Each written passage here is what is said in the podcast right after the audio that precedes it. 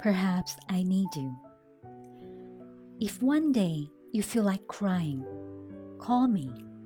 I don't promise that I will make you laugh, but I can cry with you. If one day you want to run away, don't be afraid to call me. I don't promise to ask you to stop, but I can run with you. If one day you don't want to listen to anyone, call me. I promise to be there for you, and I promise to be very quiet.